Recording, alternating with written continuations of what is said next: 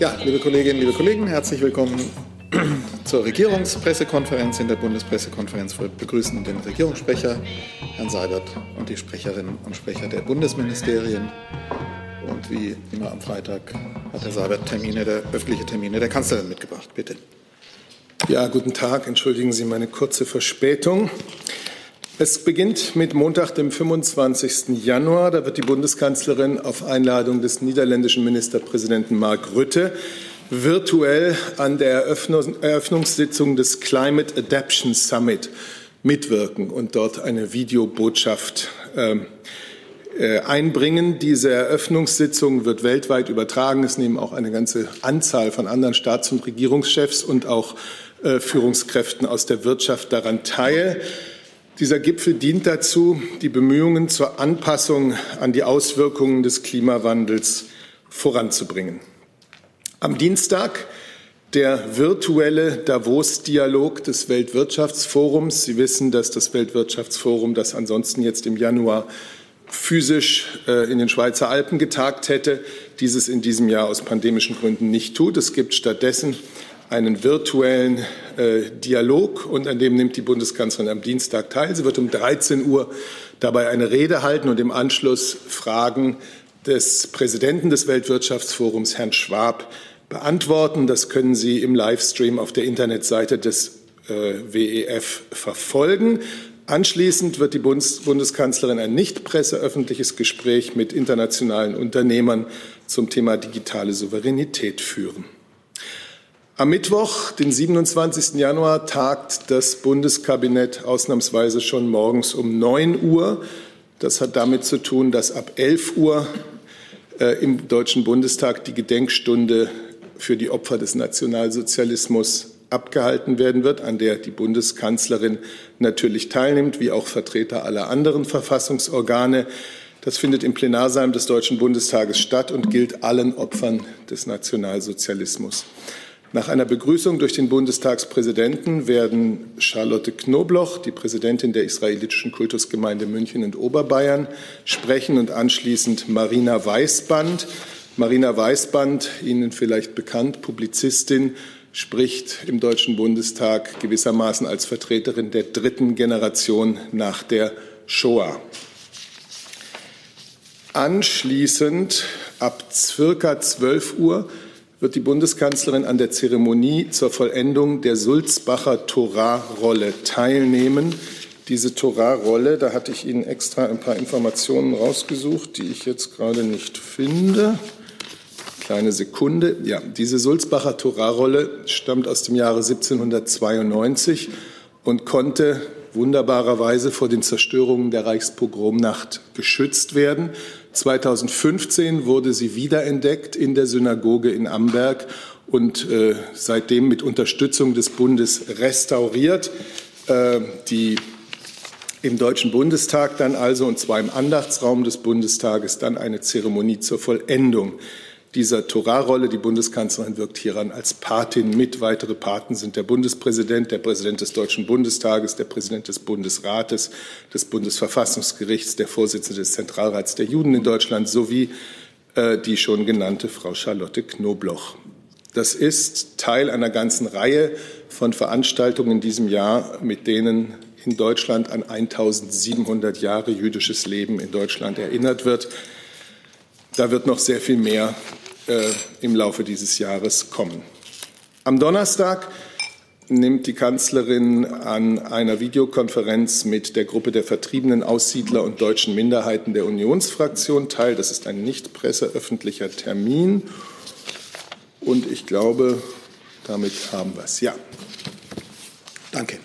Hey Leute, Thilo hier. Unsere naive Arbeit in der Bundespressekonferenz und unsere wöchentlichen Interviews, die sind nur möglich, weil ihr uns finanziell unterstützt. Und damit das so bleibt, bitten wir euch, uns entweder per Banküberweisung oder PayPal zu unterstützen.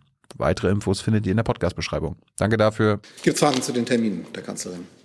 Das ist nicht der Fall. Auch von außen nicht. Dann, the floor is yours. Bitte. Ich hätte ja, fangen mit Corona an. Ne? Eine Anfrage. Ähm, Ungarn hat jetzt den russischen Impfstoff Sputnik bestellt oder es zumindest angekündigt.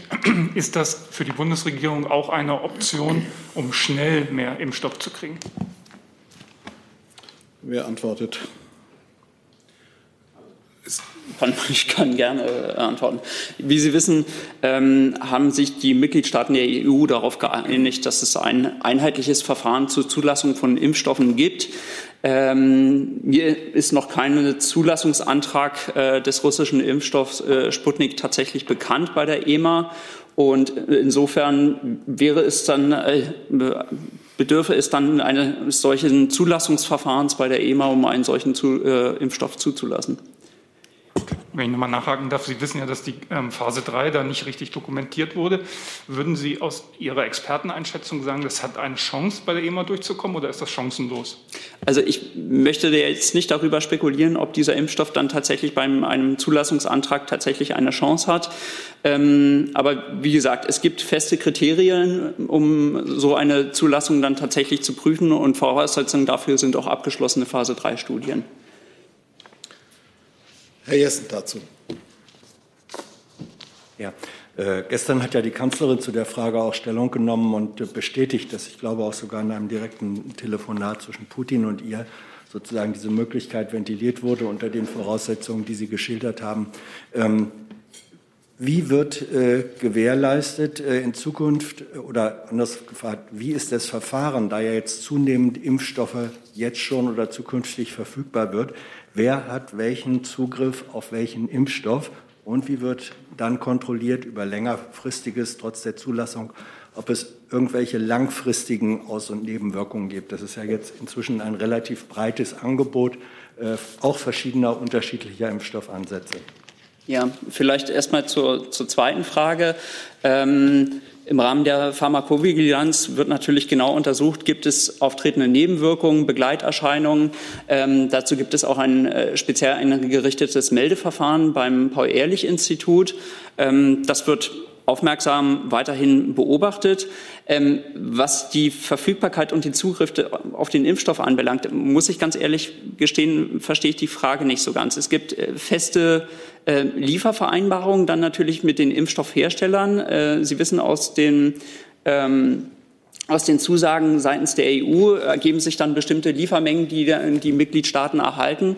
Und diese werden dann halt eben entsprechend der Liefermengen, die wir erhalten, dann an die Länder ausgeliefert. Ja, wenn ich da direkt nachfragen darf, die Frage meinte, wenn sozusagen Deutschland äh, Chargen von vier, fünf äh, verschiedenen Impfstoffen nachher bekommt, die auch in unterschiedlicher Weise Wirkung eingesetzt werden, wie wird entschieden, nach welchem Prinzip wer in Deutschland mit welchem Impfstoff dann arbeiten kann? Okay, gut. Ähm, dann hatte ich tatsächlich Ihre Frage falsch verstanden. Das ist natürlich auch eine Frage dann halt eben des äh, Zulassungsprozesses. Also wenn sich jetzt im Rahmen des Zulassungsprozesses dann tatsächlich herauskristallisiert, dass ein Impfstoff dann für eine Zielgruppe besser geeignet ist als ein zweiter, ähm, dann wird das natürlich auch in die Impfempfehlungen entsprechend mit aufgenommen. Und ähm, die Zuständigkeit dann aber für die Verimpfung selbst, die liegt dann bei den Ländern. Also es gibt dann eben feste Kontingente, die die Länder erhalten halten. Und ähm, die Zuständigkeit zur Verimpfung, die äh, vollziehen dann halt eben die Länder.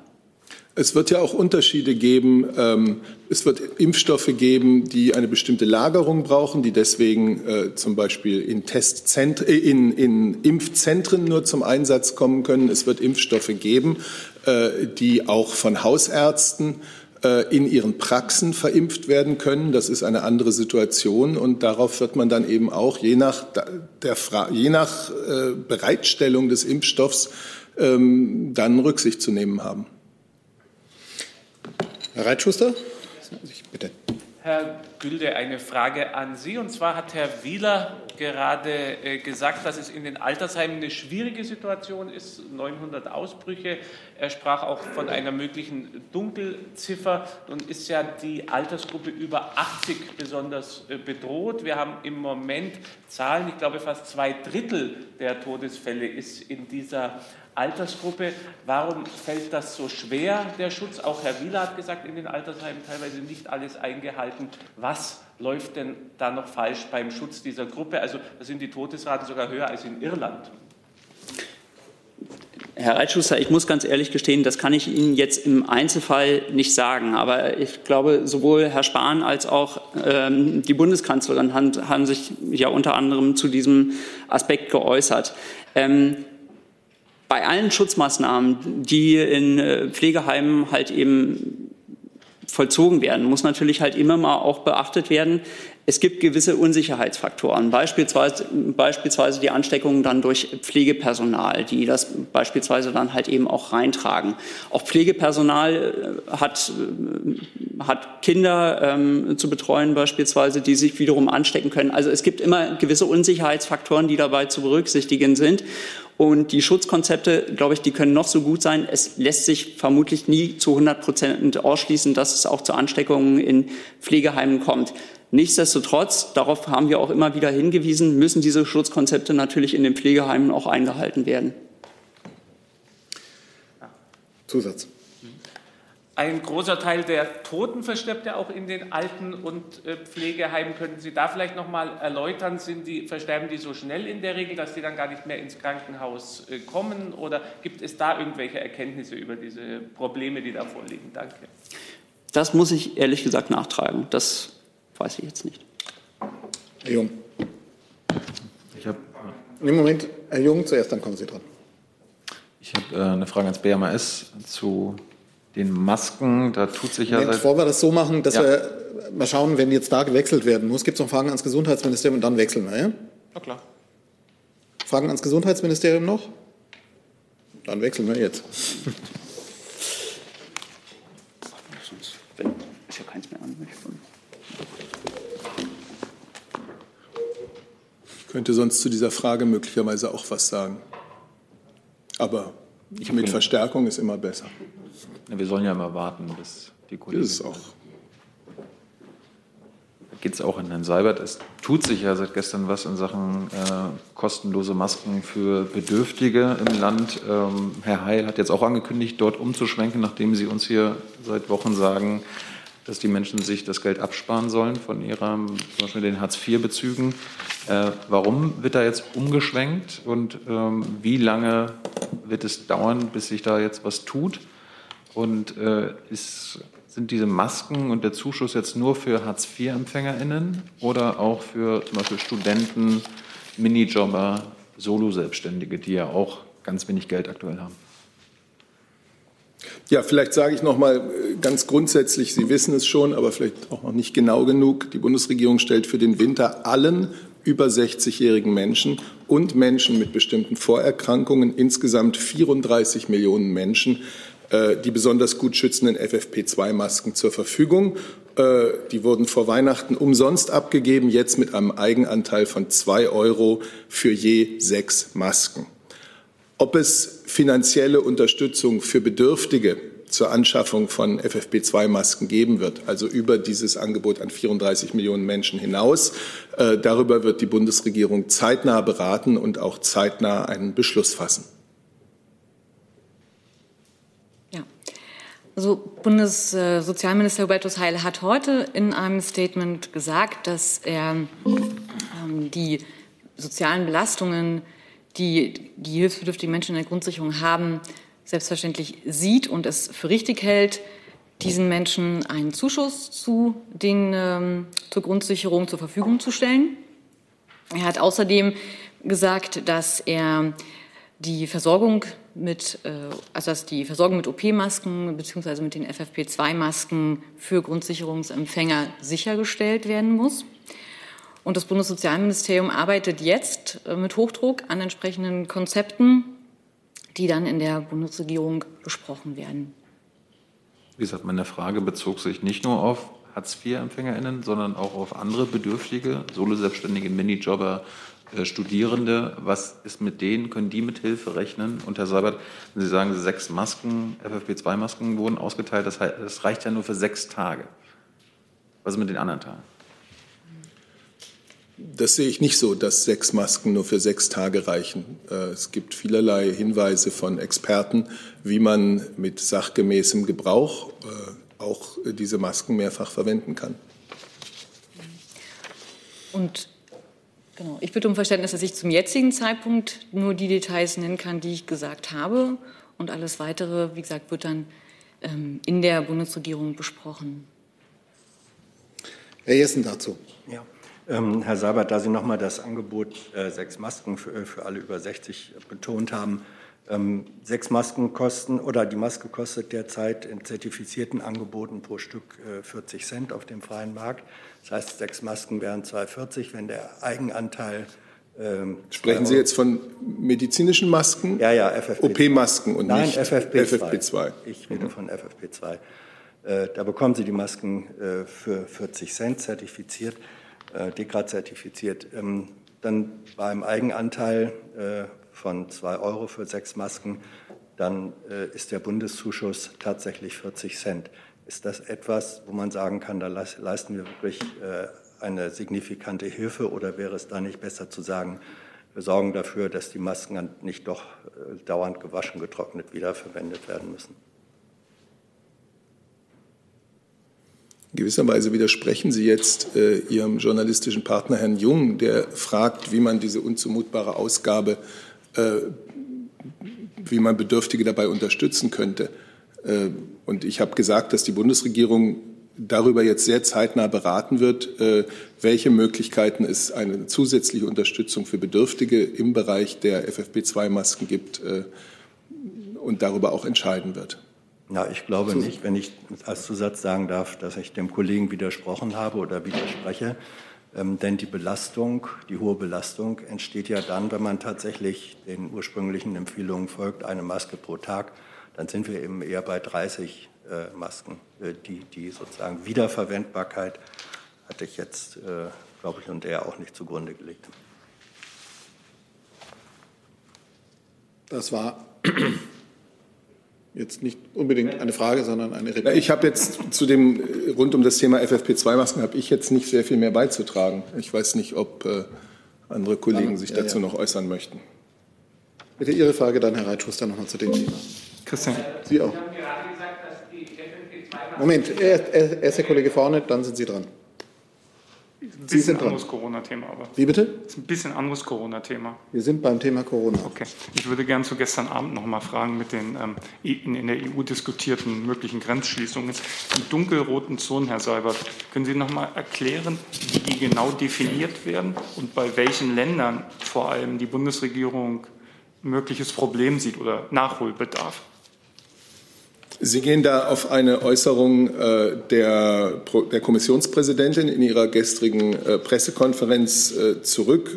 Müsste sie also daran auch äh, verweisen, dann bei der Kommission oder der Kommissionspräsidentin die genaue Definition äh, zu erfragen. Das kann ich nicht sagen. Es geht um eine neue Kategorie äh, von Regionen, die anzeigen, wo es eben eine besonders starke Verbreitung des Coronavirus gibt. Und von Personen, die von diesen Zonen aus verreisen wollen, könnte vor ihrer Abreise ein Test verlangt werden und dazu noch Quarantäne nach ihrer Ankunft. Grundsätzlich ist aber eine Einigkeit unter den Mitgliedern des Europäischen Rates, dass von allen nicht zwingend notwendigen Reisen ohnehin dringend abgeraten werden muss. Und eine besonders und es könnte auch da noch zu weiteren Einschränkungen kommen, um die Gefahr, die jetzt alle sehen und äh, die allen bewusst ist, nämlich die Gefahr durch äh, das äh, mutierte Virus noch weiter einzudämmen. Ist das äh, bezogen auf eine starke Verbreitung, eine besonders starke Verbreitung des Virus oder der Mutation? Ich muss Sie da wirklich, entschuldigen Sie, an die, an die Kommission, äh, auf deren Pressekonferenz es ja zurückgeht, verweisen. Es ist allerdings so, dass in den Ländern, in denen wir jetzt gerade einen besonders jähen Anstieg der Infektionszahlen erlebt haben, wie Irland, Großbritannien, aber derzeit leider auch sehr stark in Portugal und in Spanien, ähm, alles darauf hinweist, dass die mutierte, ähm, die, die, die mutierte Variante des Virus äh, dabei eine beträchtliche Rolle spielt.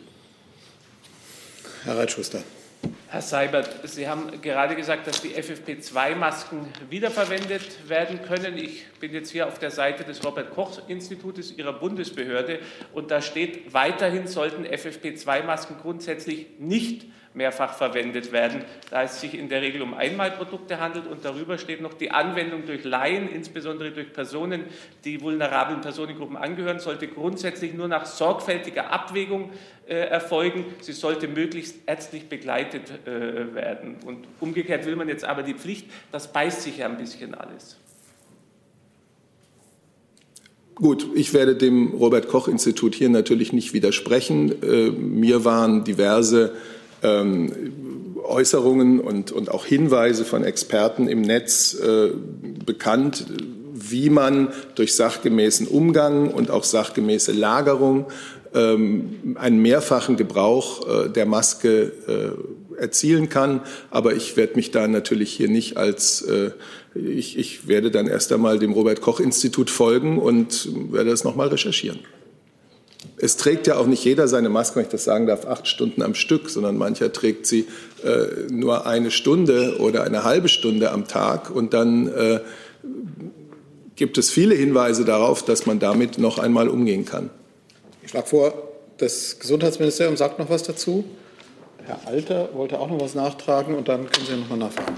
Ja, also ich kann, ich kann das gerne noch ergänzen. Ich möchte mich gerne dem anschließen, was ähm, Herr Seibert dazu gesagt hat. Also erstmal ist es so, dass viele Menschen jetzt gerade, die nicht im medizinischen Bereich arbeiten, nicht acht Stunden am Stück diese Maske tragen.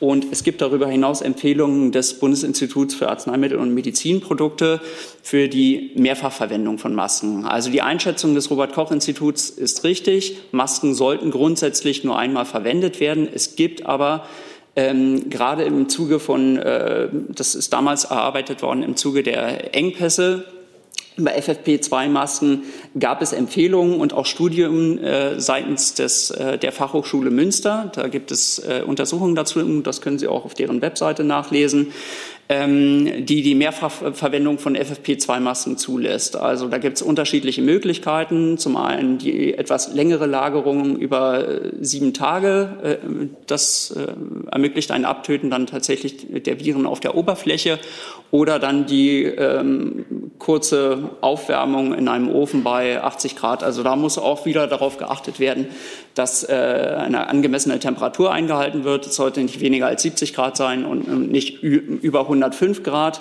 Ähm, da könnte es dann tatsächlich zu Beeinträchtigungen bei der Filtrierungswirkung der Maske kommen. Aber grundsätzlich ist eine Mehrfachverwendung ähm, von FFP2-Masken bei einer solchen Lagerung dann halt eben tatsächlich auch möglich. Herr Alter?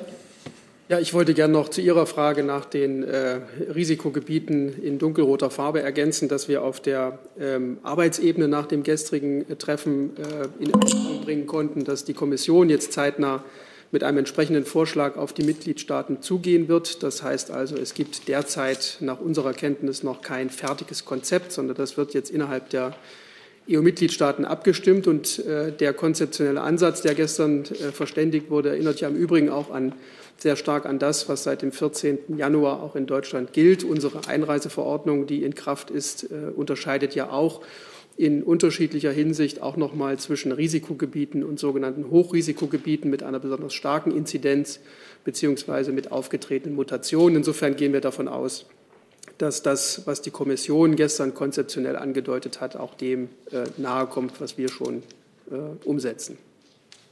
Zusatz, bitte. Ja, Nachfrage an Herrn Gülde. Also Sie sagen jetzt von Aufwärmen im Backofen mit 80 Grad, stelle ich mir etwas kompliziert vor für viele, aber Sie haben den zweiten Teil nicht beantwortet. Nochmal, Sie sollten möglichst ärztlich begleitet werden. Also das Tragen von äh, FFP2-Masken steht beim Robert-Koch-Institut. Es ist ja nun wahrscheinlich nicht möglich bei so vielen Millionen Einwohnern, aber wie kann man dafür sorgen, dass man das Risiko dann wenigstens minimiert? Eine Aufklärungskampagne oder wie kann man hier einen Kompromiss finden? Ja, ähm, sowohl auf der Seite des Robert-Koch-Instituts als auch auf der Seite des BFAN, die, ich ja gerade schon erwähnt habe, gibt es Hinweise zum korrekten Tragen äh, einer äh, Mund-Nase-Bedeckung als auch zum Tragen einer FFP2-Maske. Darüber hinaus finden Sie auch entsprechende Informationen auf der Seite zusammen gegen Corona.de. Ähm, ja, also es gibt da vielfältige Informationsmöglichkeiten, wo, wo man sich über das korrekte Tragen einer solchen Bedeckung dann tatsächlich informieren kann. So, jetzt sammle ich nochmal, wer hatte im Saal noch Fragen? Herr Jessen, Herr Jung, die Kollegin, die aufs Handy schaut, auch noch zu dem Thema? Anderes Thema. Gut, dann nehmen wir jetzt noch die drei Fragen zu dem Thema aus dem Saal, haben noch Fragen von außen und dann würde ich vorschlagen, wechseln wir allmählich. Herr Jung. Ja, Herr Sabel, vielleicht können Sie Ihre Quellen aus dem Netz dann nochmal nachreichen. Eine hat der Kollege ja gerade genannt. Und Ja, das aber ist Sie- eine Sie hatten ja von- sehr amtliche Quelle. Ja, Sie hatten ja von Experten im Netz gesprochen. Das sind Experten. Dann äh, nochmal ans BMS, Entschuldigung. Aber vielleicht auch an Herrn Seibert, weil Frau Merkel hat ja gestern auch gesagt, dass äh, bisher in Sachen Masken für die Ärmsten äh, nicht in der Bundesregierung darüber diskutiert wurde. Jetzt hat Herr Spanier heute auch darauf hingewiesen, dass die Pandemie seit einem Jahr in Deutschland da ist. Also der erste Fall war vor einem Jahr. Warum kommen Sie denn jetzt erst auf die Idee, äh, sich für kostenlose Masken für die Ärmsten im Land einzusetzen? Warum muss das ein Jahr dauern? Also Sie wissen ja, dass als die Pandemie hier in Deutschland zum zentralen Thema wurde, sagen wir Februar, März, da war nicht, da stand nicht das Maskentragen im Mittelpunkt. Das Thema Maske kam später hinzu. Dann gab es ganz klar auch äh, eine Situation der Knappheit. Da hat sich dann ja der Bundeswirtschaftsminister sehr intensiv dafür eingesetzt, dass wir uns auch unabhängig machen von, äh, von importierten Masken, dass es eine Produktion hier im Lande aufgenommen wird, weswegen wir jetzt eine ganz andere Situation haben. Da war die Alltagsmaske ein ganz wichtiger ähm, ein ganz wichtiges Mittel der Überbrückung. Und äh, jetzt habe ich gerade gesagt, äh, vor Weihnachten im Dezember wurde damit begonnen, für immerhin 34 Millionen Menschen äh, nahezu kostenlos Masken zunächst kostenlos und jetzt mit dieser geringen Zuzahlung Masken abzugeben. 34 Millionen Menschen, das ist ein erheblicher Teil der deutschen Bevölkerung. Und über den nächsten Schritt, ob es ähm, ob es andere Gruppen gibt, äh, die dabei unterstützt werden müssen und wie man sie unterstützen kann, darüber wird die Bundesregierung äh, zeitnah beraten und beschließen. Können Sie denn bestätigen als BMAS, dass äh, bis heute, also oder bis gestern, äh, auch von Ihrer Seite in der Bundesregierung das noch nie angesprochen wurde? Also Frau Merkel hat gesagt, es wurde bisher nicht diskutiert.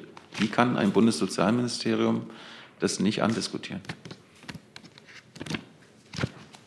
Ich meine nicht andiskutieren, wie sich, ähm, also sozusagen welche, ob, wie die zusätzlichen Belastungen ähm, abgefedert Das, werden oder das, das, was, speziell das, was der Minister heute angekündigt hat, dass man sich für äh, Hartz-IV-Empfänger und so weiter einsetzt mit Zuschuss und kostenlosen Masken. Warum passiert das erst jetzt? Warum haben Sie bis heute gewartet? Also, ich verstehe Ihre Frage, die natürlich auch insofern Berechtigung hat, aber den Stand, so wie wir ihn heute haben, den habe ich Ihnen mitgeteilt, dass wir jetzt sozusagen dazu Gespräche führen und Ja, aber die Frage war, warum erst jetzt?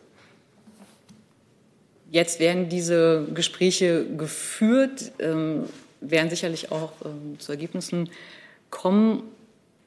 Und äh, ansonsten kann ich dem Ganzen jetzt an dieser Stelle auch nichts weiter hinzufügen. Sehen Sie, der Bund-Länder-Beschluss, dass in Geschäften und im öffentlichen Nahverkehr jetzt medizinische Masken äh, vorausgesetzt werden, äh, der ist ein paar Tage alt. Das heißt, jetzt stellt sich für sehr viele Menschen äh, die ganz praktische Frage, wie komme ich an eine FFP2-Maske, wie komme ich an medizinische Masken. So hat sich diese Frage vorher ja für diese Menschen noch nicht gestellt. Jetzt gibt es zusätzliche Regeln, äh, die sie natürlich auch einhalten wollen. Also gibt es die zusätzliche Notwendigkeit in der Regierung dafür nach, darüber nachzudenken, wie man auch allen Menschen, auch denen, äh, die wenig Geld haben, die Möglichkeit geben kann, äh, die Regeln, die Bund und Länder beschlossen haben, auch einzuhalten. Jetzt kommen, also Sie hatten noch eine Frage? Ja. Bitte. Ans Wirtschaftsministerium, äh, Frau Bauern. Ähm, der Spiegel hatte berichtet und bei Reuters haben wir jetzt auch gerade eine Bestätigung bekommen, 3,0 soll die neue Regierungsprognose fürs Wachstum 2021 sein, also eine ziemlich starke Senkung gegenüber der bisherigen Prognose. Ähm, können Sie das bestätigen und ähm, was sind die Gründe dafür? Ja, also ich kann die Meldungen, die da jetzt kursieren, zu den BIP-Zahlen nicht kommentieren. Die Zahlen werden aktuell finalisiert und wir werden die, äh, die, die Projektion für dieses Jahr verbunden mit dem Jahreswirtschaftsbericht am 27. Januar hier in der Bundespressekonferenz vorstellen und bis dahin muss ich um Geduld bitten. Herr Jessen, dann kommen wir zu Fragen von außen. Ja, äh, ich möchte zunächst klarstellen, ich habe mich vorhin geirrt. Dieser von mir genannte Preis von 40 äh, Cent pro Maske bezog sich in der Tat nicht auf äh, FFP2. Da möchte ich nicht zur Quelle von Desinformation werden. Ähm, aber dennoch die Frage ans Arbeitsministerium, gerade wenn die Masken dann eben doch FFP2-mäßig teurer werden, ist in Ihren Planungen der Kreis über Hartz-IV-Empfänger hinaus, also Studenten, so bearbeiten Sie oder überlegen Sie auch dieses proaktiv, wie man heute sagt?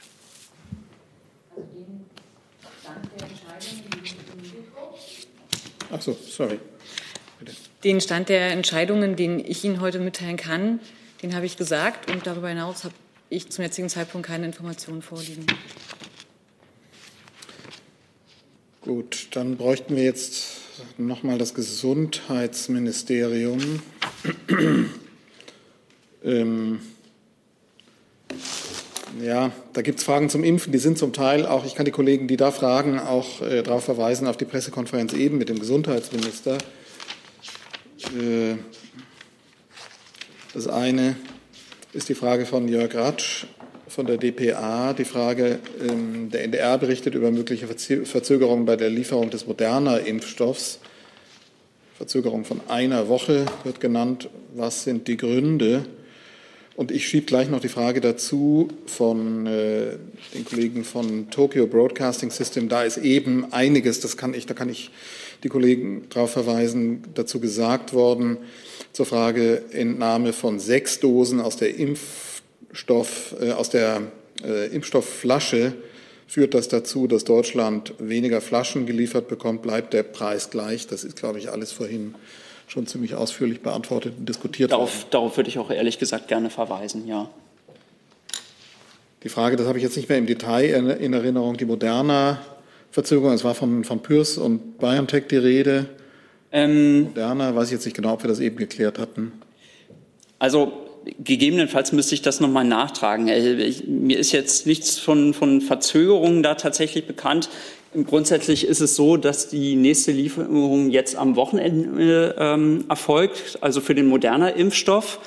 Und ähm, da muss ich ganz, ganz ehrlich gestehen, weiß ich nicht, wie sich die Länder da tatsächlich aufgestellt haben, was die Anlieferung erfolgt. Also die äh, Länder haben ja Lieferzentren definiert. An diese wird dann halt eben der Impfstoff auch tatsächlich geliefert. Und äh, ich muss ganz ehrlich gestehen, ich habe jetzt den aktuellen Abstimmungsstand nicht, inwieweit da dann auch der Empfang gewährleistet ist. Also die, der Kollege Ratsch von dpa verweist da auf einen NDR-Bericht. Kann man dem nochmal nachgehen. Wir wechseln jetzt die Themen und ähm, Sie fangen an, bitte. Ja, ich hätte eine Frage ans Verteidigungsministerium.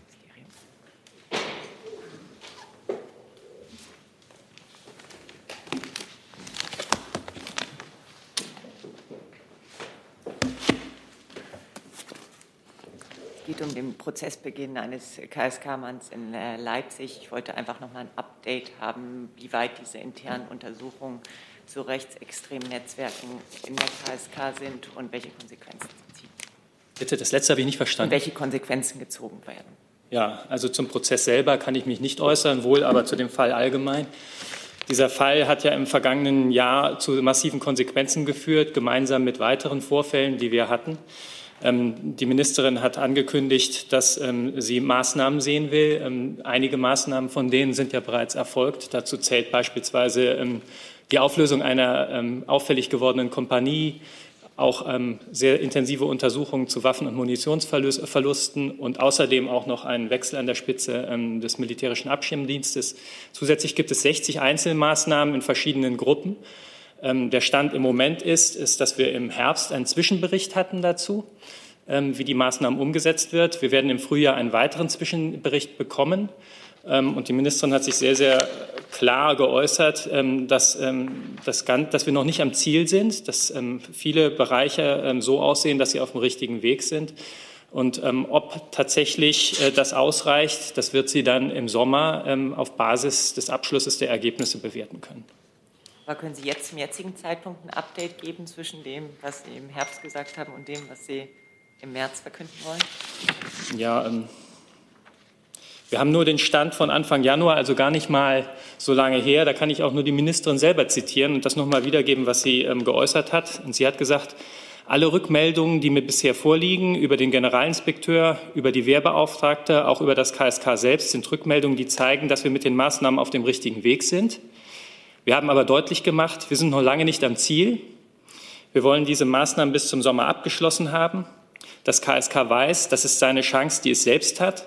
Soweit ich das beurteilen kann, arbeiten bis auf ganz wenige Ausnahmen wirklich alle daran, diese Chance auch zu ergreifen. Insofern bin ich Stand heute, das war wie gesagt Anfang Januar, ganz zufrieden. Und sie hat betont, dass Spezialkräfte Assets sind, ähm, die in der Bundeswehr gebraucht werden. Sie hat gesagt, das KSK auch in seiner jetzigen Form hat eine Bewährungschance erhalten. Und wenn es diese Bewährungschance nutzt, dann gibt es aus meiner Sicht auch keinen Grund, den KSK, das KSK aufzulösen. Wir wollen im Frühjahr einen zweiten Zwischenbericht vorlegen. Und im Sommer soll der Prozess abgeschlossen sein und das KSK wieder nach und nach äh, in die internationalen Verpflichtungen stärker eingebaut werden. Das ist also der aktuelle Stand.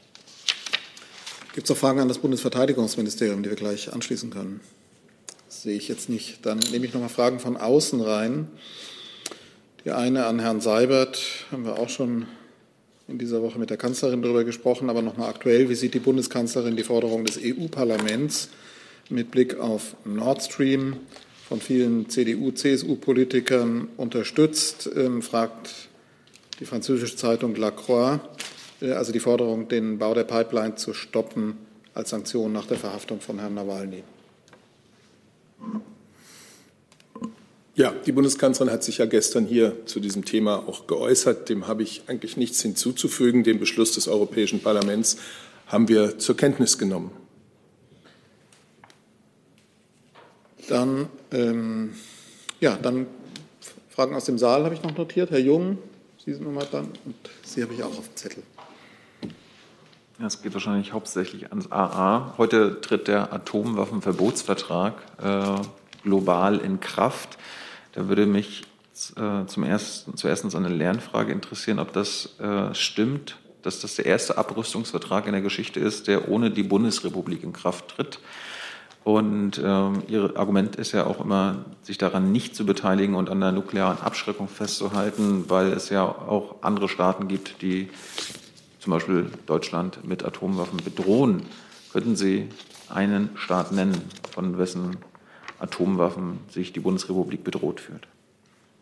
Vielen Dank für die Frage, Herr Jung. Mikro. Haben Sie das Mikro? Nee. Jetzt? Jetzt. Vielen Dank für die Frage, Herr Jung. Es ist richtig, der Atomwaffenverbotsvertrag tritt heute in Kraft. Ähm, soweit ich weiß, hat sich Herr Seibert Ende Oktober letzten Jahres äh, ausführlich zu dem Thema geäußert, äh, denn das war der Beginn der Frist, die äh, heute eben abgelaufen ist, damit der Vertrag in Kraft tritt. Noch mal grundsätzlich zur Einordnung. Wir müssen unterscheiden zwischen dem Atomwaffenverbotsvertrag und dem Atomwaffensperrvertrag oder auch Nichtverbreitungsvertrag, der bereits in Kraft, tritt, in Kraft ist seit 1970. Auch diesen Unterschied hat Herr Seibert ähm, in der Vergangenheit bereits mehrfach erläutert. Ähm, es geht darum, dass wir uns alle im Ziel einig sind. Ziel ist und bleibt für uns eine atomwaffenfreie Welt, und das ist ein Kernanliegen der Bundesregierung. Daran hat sich nichts geändert. Wir sind uns allerdings nicht mit allen Staaten der Welt einig, was äh, den Weg angeht, auf dem man dieses Ziel erreichen kann. Denn wir müssen aus unserer aus Sicht der Bundesregierung sind eben auch die Realitäten, ähm, sicherheitspolitische Realität muss äh, berücksichtigt werden. Es geht ähm, zum einen ist einer der Punkte, dass beim Atomwaffenverbotsvertrag eben nicht die Nuklearstaaten, also die Staaten, die über Nuklearwaffen verfügen, die sind bisher beim Atomwaffenverbotsvertrag nicht dabei. Außerdem ähm, sind wir im Rahmen als NATO-Mitglied bestimmten Bündnisverpflichtungen unterworfen, die sich unter anderem auf die nukleare Teilhabe beziehen. Ähm, und auch diese Realität müssen wir berücksichtigen bei unserer Abwägung der Positionen. Wir sind deswegen der Meinung, dass solange kein weiterer, keiner der Nuklearwaffenstaaten überhaupt beim Atomwaffenverbotsvertrag dabei ist, äh, dieser für uns nicht der erfolgversprechendste Weg ist. Wir haben andere äh, Möglichkeiten. Nochmal, unser Ziel ist klar, atomwaffenfreie Welt, und wir setzen uns auf allen möglichen Wegen für eine Stärkung der internationalen globalen Rüstungsarchitektur, äh, Sicherheits- und Abrüstungsarchitektur ein. Aber wir suchen eben andere Wege als den Atomwaffenverbotsvertrag, der aus den Gründen, die ich gerade geschildert habe, aus unserer Sicht nicht der richtige Weg ist. Was Ihre Frage nach danach angeht, ob das der erste Vertrag ist, den die, ähm, dem die Bundesregierung nicht folgt, muss ich Ihnen die Antwort nachreichen. Und äh, von wessen Atomwaffen fühlt sich Deutschland bedroht?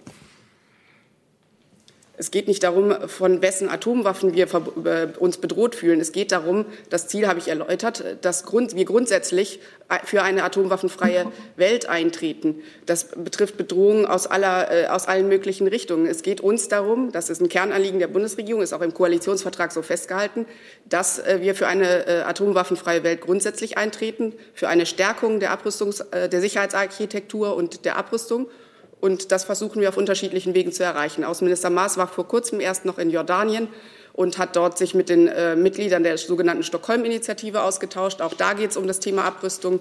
Wir setzen uns, wie gesagt, auf unterschiedlichen Wegen dafür ein. Dann habe ich noch von außen eine Frage ans Außen. Wie bitte? Zu diesem Thema jetzt auch? Dann schließen wir das gleich an. Bitte. Danke.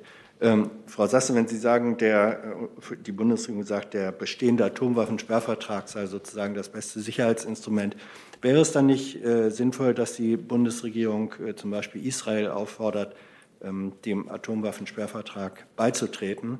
Ähm, das ist bislang ja noch nicht erfolgt. Oder der IAEO äh, die Möglichkeit zu eröffnen, äh, vor Ort zu kontrollieren. Auch das ist noch nicht erfolgt. Also wenn Sie auf den Atomwaffensperrvertrag setzen, müssen Sie dann nicht aktiver dafür sorgen, dass er überall dort zum Einsatz kommt, wo Atomwaffen vorhanden sind.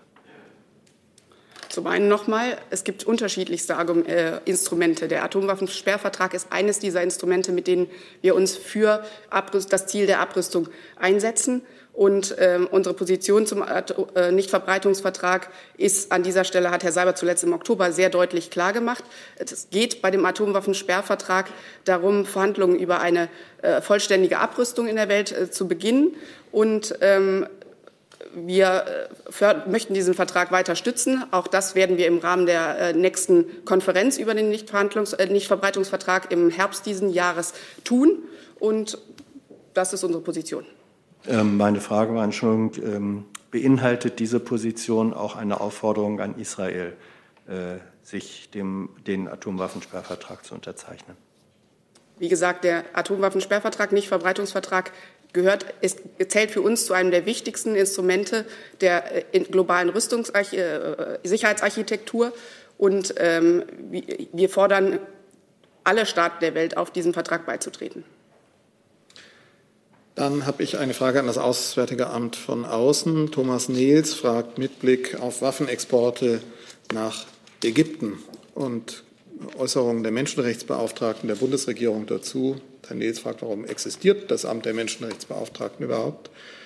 Es gibt, sagt er, keine öffentlichen keine Konsequenzen ihrer Mahnung, Ägypten wegen seiner Beteiligung am Krieg im Jemen und am Konflikt in Libyen keine Rüstungsgüter zu liefern.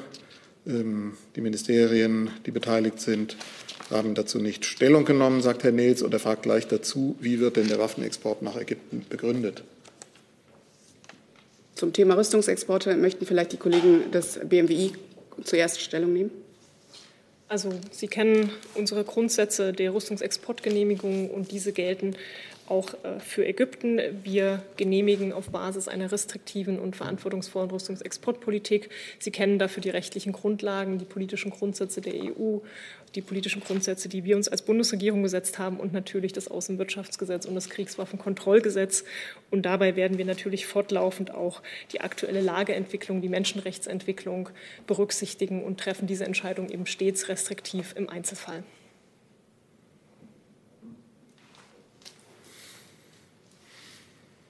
Weitere Stellungnahmen dazu? Herr Jung. Lernfrage ans AA. Ist äh, Ägypten für Sie Teil oder beteiligt am Jemenkrieg? Herr Jung, wir haben uns zu dieser Frage hier an dieser Stelle schon mehrfach veräußert, äh, geäußert. Ich verweise deswegen auf die, alle Äußerungen der Vergangenheit zu diesem Thema. Ähm, Sie hatten die, das Statement von Frau Kufler erwähnt und wir auch darauf waren, auf Äußerungen von Frau Kufler in der Vergangenheit waren wir auch schon mal eingegangen. Wie die Kollegin des BMW äh, gerade schon deutlich gemacht hat, geht es im Kern bei den Äußerungen von Frau Kofler um die Menschenrechtssituation in Ägypten. Und zu der haben wir, ist unsere Meinung klar. Wir, Sie wissen, dass wir die Menschenrechtslage in Ägypten für angespannt halten und ähm, dies auch an jeder, bei jeder möglichen Gelegenheit thematisieren. Äh, in Gesprächen mit der ägyptischen Regierung auf allen Ebenen. Und insoweit hat sich auch an dieser Position bisher nichts geändert. Sie werden wissen, warum ich das frage, weil im Koalitionsvertrag drin steht, es gibt keine Waffenlieferungen an Beteiligte im Jemenkrieg. Dementsprechend ist da jetzt ein Widerspruch vorhanden. Also entweder sehen Sie Ägypten nicht als Teil des Jemenkriegs an, was absurd wäre, oder Sie widersprechen dem Koalitionsvertrag. Zum einen, die Passagen des Koalitionsvertrages sind mir selbstverständlich bekannt. Ähm, was die Koalition in Jemen angeht, auch das ist Gegenstand vielzähliger Anfragen äh, in der Vergangenheit gewesen. Sie wissen, unsere, Sie kennen unsere Position zu Jemen sehr genau. Es geht, und äh, in Jemen haben wir es mit einer humanitären Katastrophe zu tun. Und Außenminister Maas hat gerade vor diesem Hintergrund heute Morgen, gerade heute Morgen, ähm, sich dazu zu, dem Thema geäußert und weitere 50 Millionen Euro ähm, für das Welternährungsprogramm in Jemen angekündigt. Dass die Situation in Jemen also äh, schwierig ist, wissen Sie, das, äh, da, da, sind wir uns auch einig. Und es geht ähm, bei äh, allen Äußerungen zu Jemen unter anderem darum, dass das Waffenembargo der Vereinten Nationen äh, gegen die Houthis durchgesetzt wird. Das ist auch, ähm, ja, da, darauf bezieht sich unter anderem auch die Klausel des Koalitionsvertrages. Bitte. Ich habe eine Frage an Herrn Seibert und zwar zum Handelsabkommen Mercosur. Portugal hat angekündigt, an dem Vertrag nichts ändern zu wollen und daran festzuhalten. Mich würde interessieren, wie die Bundesregierung dazu steht. Ja, zunächst mal äh, vielleicht zum Stand der Dinge. Dieses Abkommen ist derzeit in der formaljuristischen Prüfung. Danach kommt dann die Übersetzung in die einzelnen EU-Amtssprachen. Äh, und bevor es dann zu einer Unterzeichnung käme, wäre die Zustimmung des Rates erforderlich. Also das ist das, wo wir jetzt stehen. Ganz grundsätzlich, und ich habe das hier mehrfach gesagt, äh, unterstützt die Bundesregierung weiterhin den Geist und die Intention des EU-Mercosur-Abkommens. Das hat eine politische Bedeutung, eine wirtschaftliche Rele Relevanz und äh, auch verbindliche Nachhaltigkeitsbestimmungen, die es grundsätzlich im Interesse Deutschlands und im europäischen Interesse sein lassen. Wir werden allerdings sehr genau die Rahmenbedingungen beobachten. Wir werden sehr genau überprüfen, ob das Abkommen wie intendiert auch in der Realität umgesetzt werden kann. Denn natürlich können wir nicht übersehen, äh, wie die Situation im Amazonas-Regenwald ist. Der Amazonas-Regenwald ist von einer globalen, herausragenden Bedeutung für Klimaschutz, für Artenvielfalt. Und die Verantwortung für seinen Erhalt, äh, die betrifft uns alle. Das Ausmaß der Abholzung, der Brand, des Brandgeschehens ist erschreckend. Es hat in äh, der vergangenen, in der letzten Zeit sogar noch zugenommen. Das heißt, es stellen sich einfach sehr ernsthafte Fragen mit Blick auf diese aktuellen Entwicklungen im Amazonas.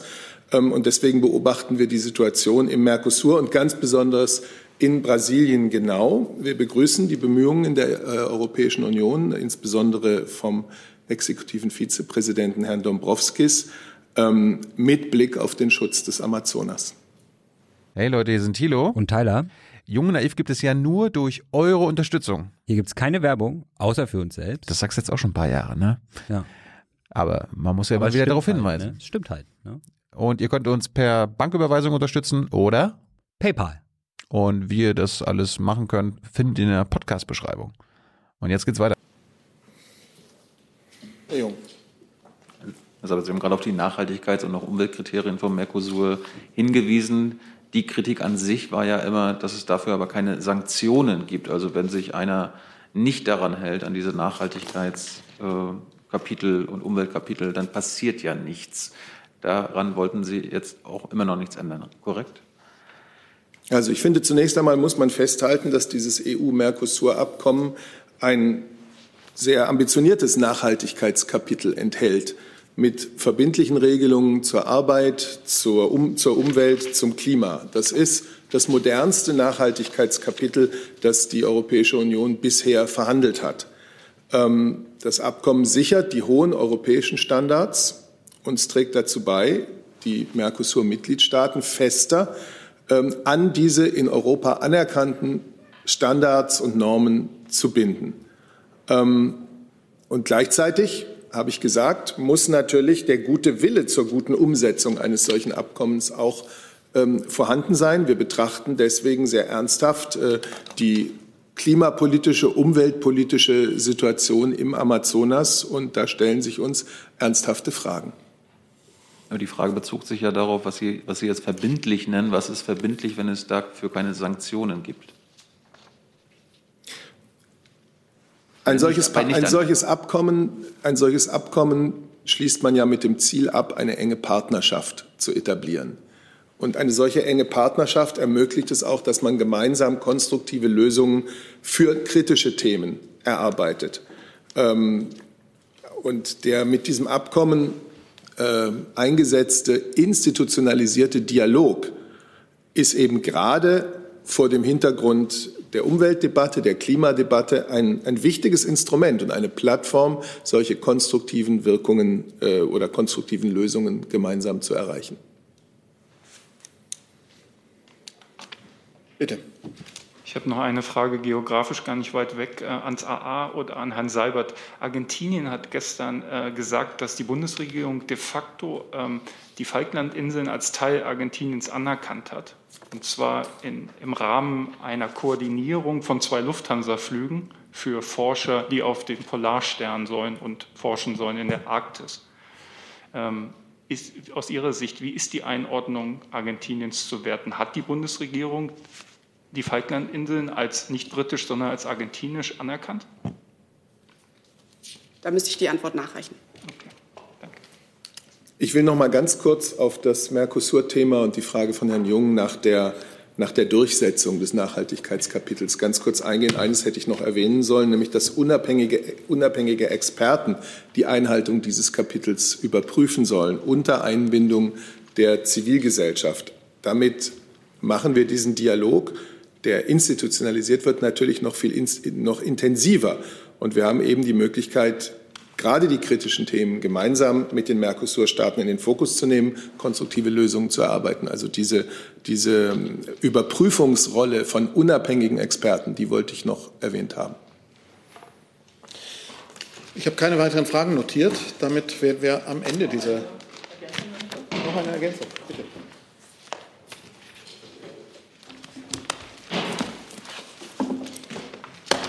genauer gesagt eine Nachreichung. Ähm, es gab ja die online eingereichte Frage nach der Lieferung des Moderna-Impfstoffs. Da kann ich tatsächlich mitteilen, dass es keine Verzögerungen gibt. Ähm, vereinbart war eine Lieferung in der kommenden Woche und die wird auch genauso erfolgen. Dann für diese Information. Vielen Dank für Ihren Besuch.